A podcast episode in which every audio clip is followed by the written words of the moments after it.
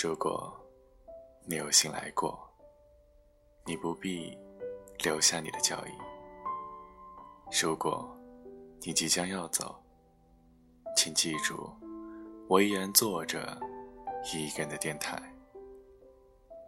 欢迎收听今天的《一九九五以后再无故事》，我是天空。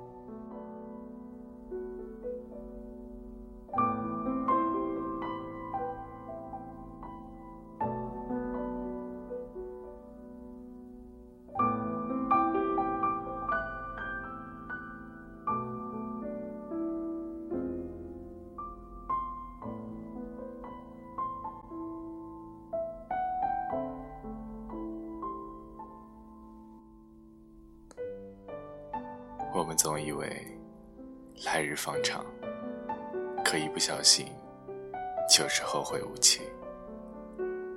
我奶奶瘫痪的那天是许多年前的一个春节。那天，她的儿子、女儿、儿子的儿子、女儿的女儿从远地赶来看望她，她应该是高兴的吧？在照下的菜和菜蔬鱼肉间周旋。要做出一桌盛宴，款待他的满堂儿孙。事情忽然就发生了。当时我正站在堂前的过道上，在一角柜子前切着些什么。一转头，看见奶奶捏着火钳，想往灶堂里探，然后就栽了下去。整个人如雕像般梆硬着，翻在灶前的菜血菜灰里。送到镇上的医院后，有人说脑溢血，以后大概站不起来了。那时候，爷爷已还在，他是个满腹经纶的读书人，懂《周易》。也通五行八卦，常常给我们算命，告诉我们此生劫数几何，命数几何，应对的良策又是哪般？我年少时总以为他是艺人，洞悉天机，古书一翻就能知道答案。只是生命如他，不知道。有没有算到奶奶的跌倒和她孤独又狼藉的余生又是何般？他背着奶奶一步步从街上挪回来，两个人两丛白发，两具被岁月折磨得无可奈何的躯体互相扶持，沿着走了半生的路回家。人生就是一条归途，所有的出发都是回归。走到最后，人渐渐少了，只剩下自己，独自与苍天和虚弱对抗。因此，老伴二字才显得如此可贵。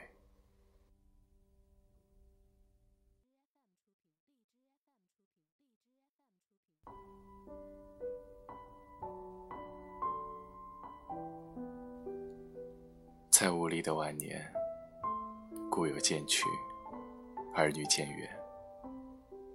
如果还有一个人，从少年相伴到晚年相依，就是最大的福分。在爷爷背着奶奶进门以前，我一直都以为，夫妻多苟且，男女多算计。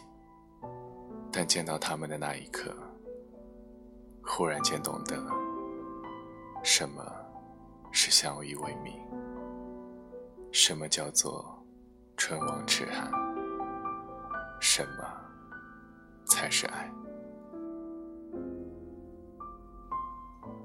他们是年少夫妻，一起经历战火，一起受迫害，一起迎来。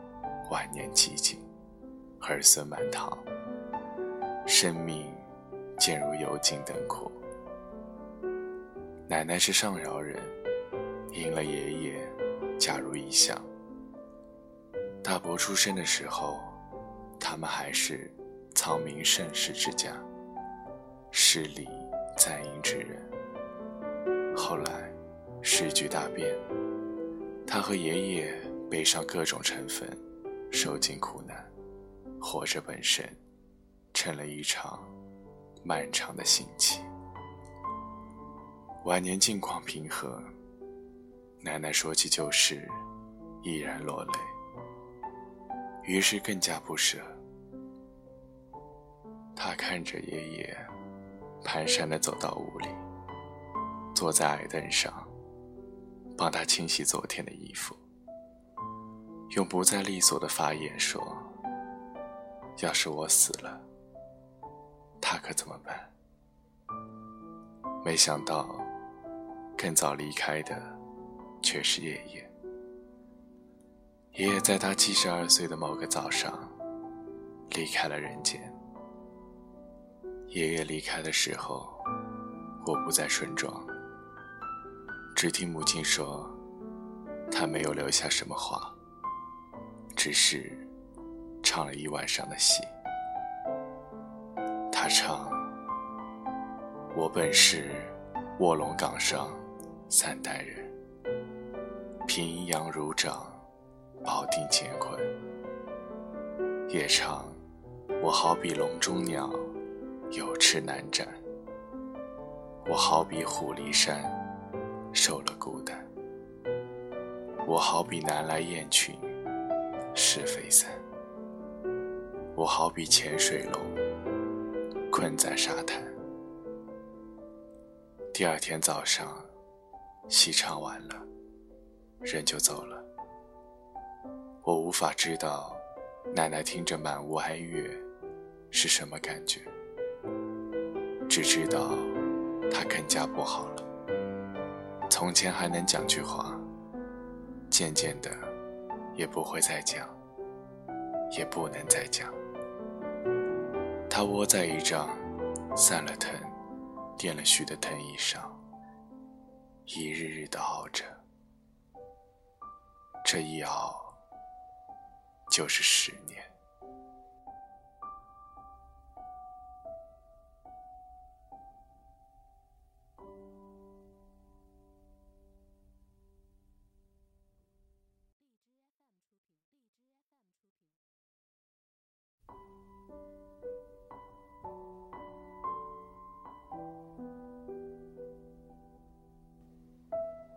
十年，足以消耗亲人的关爱，漠视照顾者的耐心，足以让人以为，也许他就会永远做下去，静下去，就像故乡的一棵树一样，不声不响，无诉无求的活下去。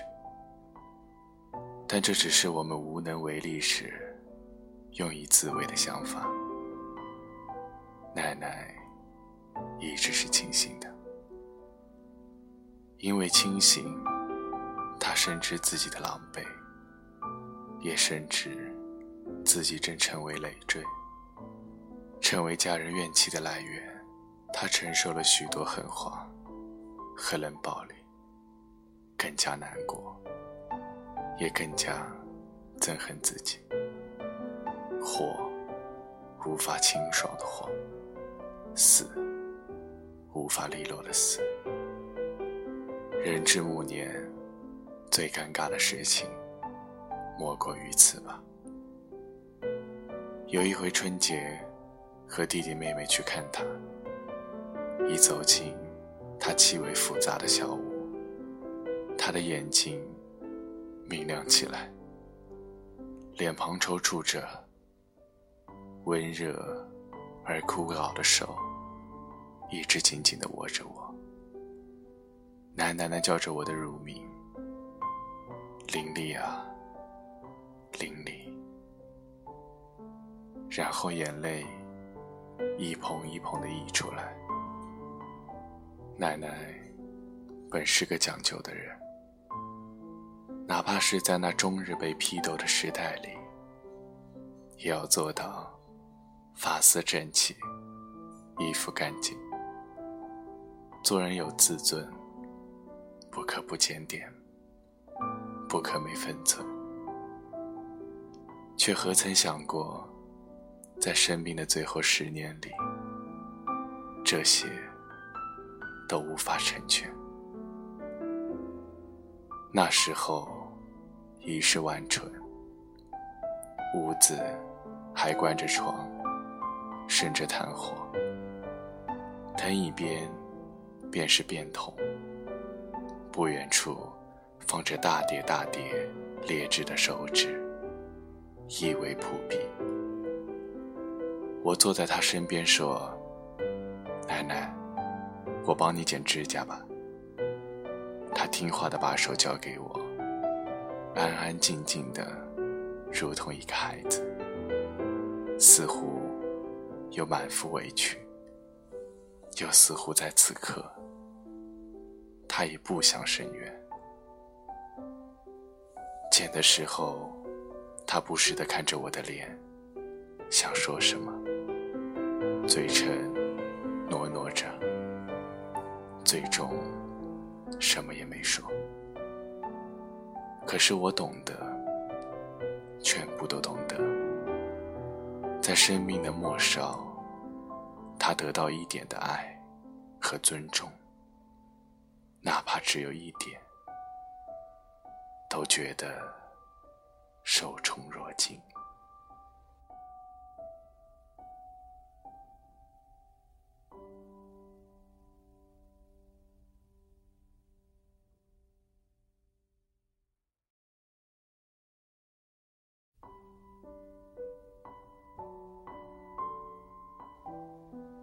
后来，我要帮他梳头。他却怎样都不肯，反复的说：“龌龊，龌龊。”他怕他的脏毁了我们对他的好感，宁愿忍着。他如此小心，小心的让人戳心窝的疼。那天做到很晚，终于。还是要走了。我们都有各自的工作和生活。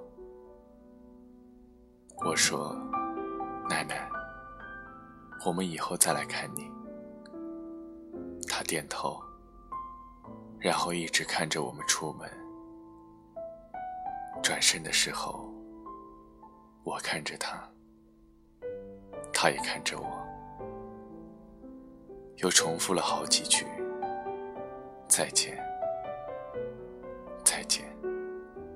才走出那扇门，妹妹说：“奶奶太可怜了，以后要常回来看看。”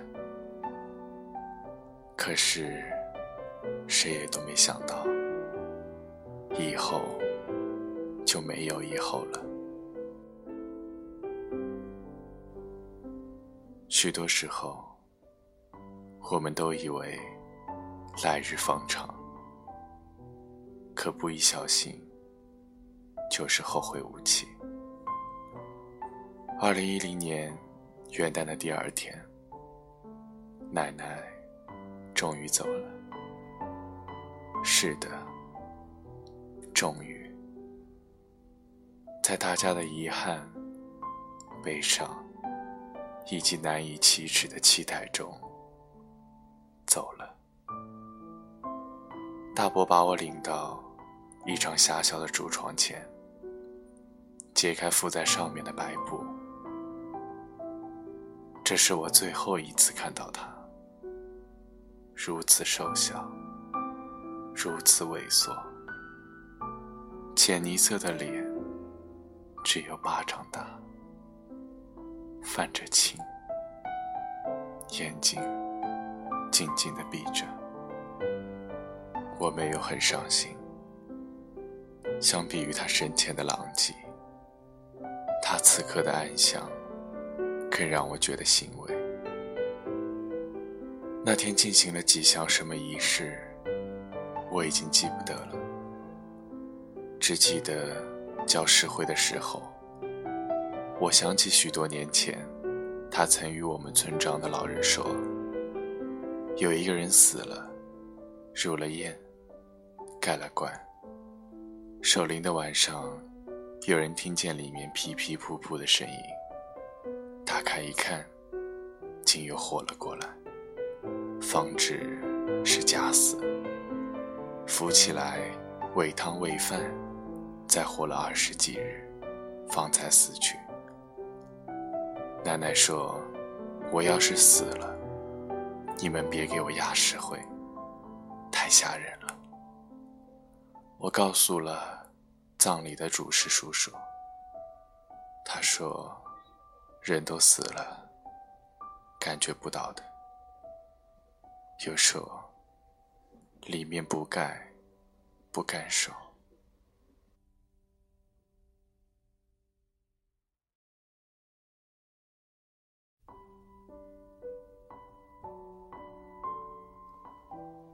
我的奶奶。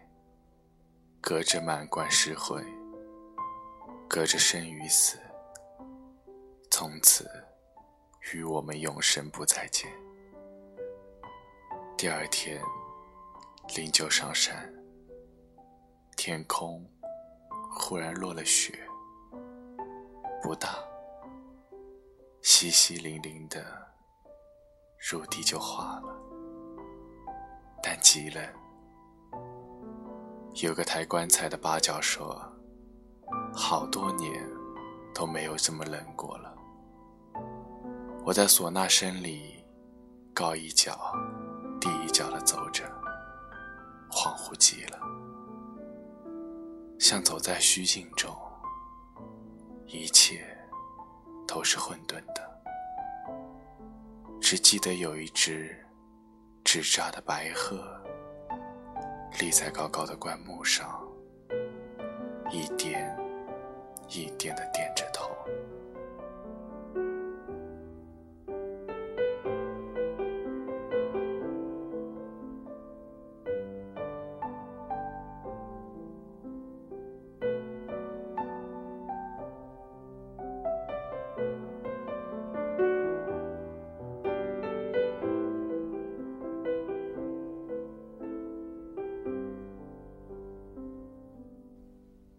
地在辽山，那是村子里最高的山峰，周围有老松、丛林，还曾传说有一座庙，一夕之间从山顶陷落下去，没有了。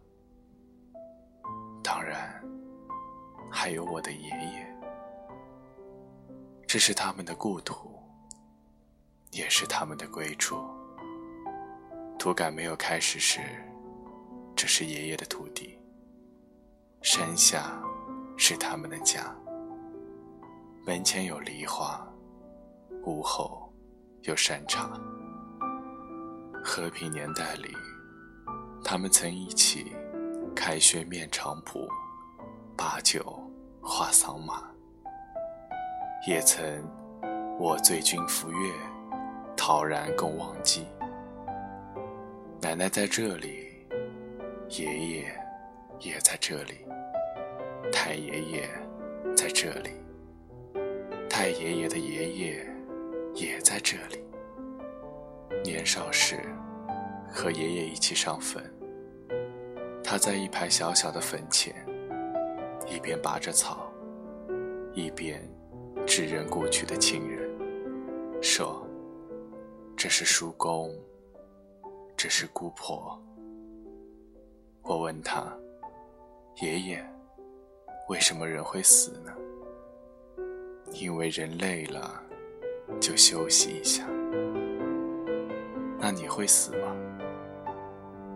他捡起一片地上的枯草，递给我说：“你看。”就跟草一样发芽、开花。长出种子。他做完了该做的事，就休息一下，然后第二年春再长出来。人也是一样的。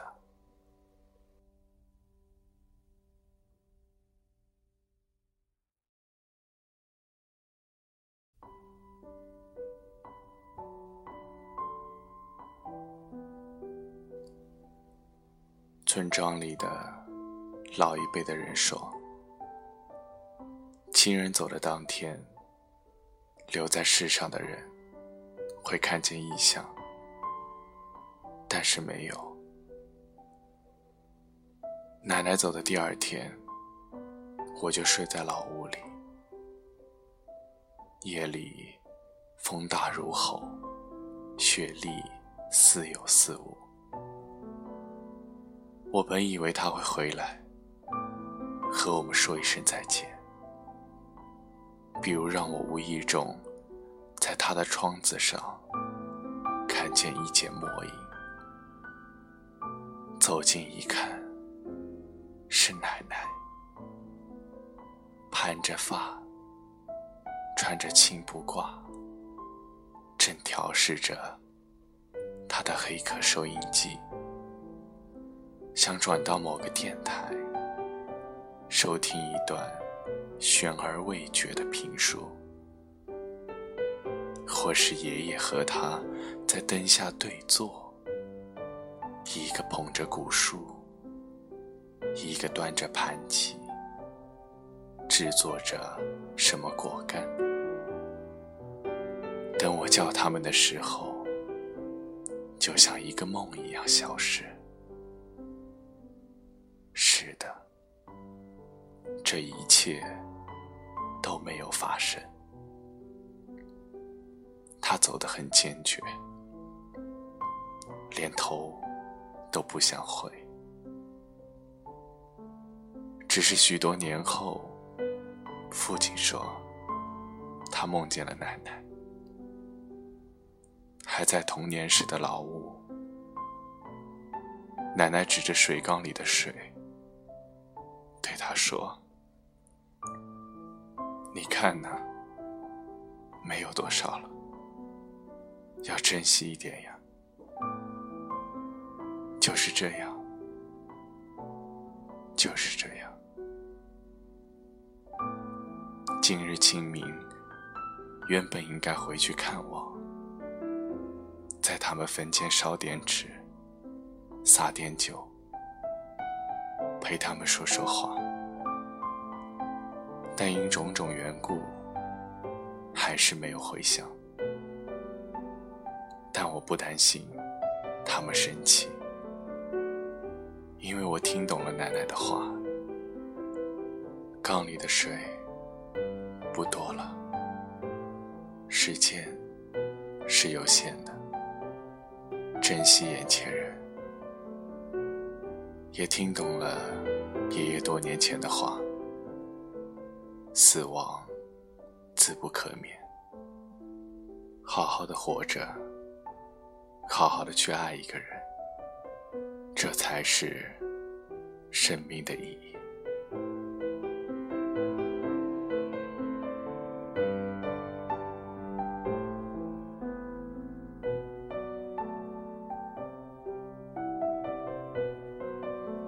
好了，到这里，今天的一九九五以后再无故事就要结束了。我是天空，我们下一期再见。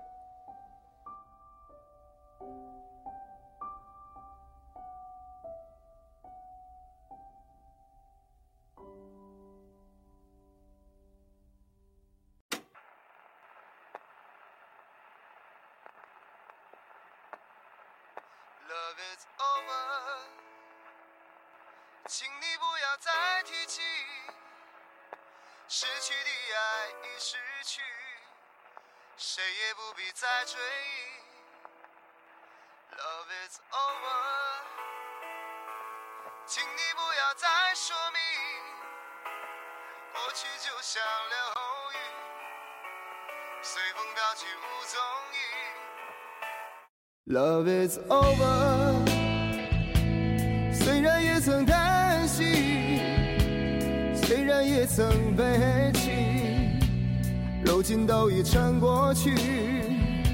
Love is over，时光匆匆如流水，流水抚平我心里，创伤早已无痕迹。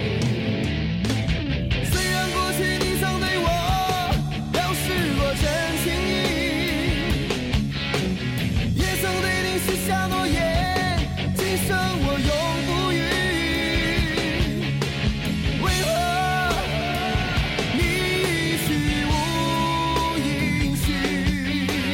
撕碎我的心。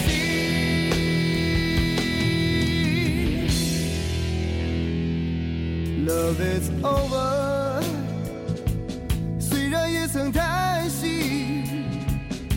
然也曾悲泣，如今都已成过去。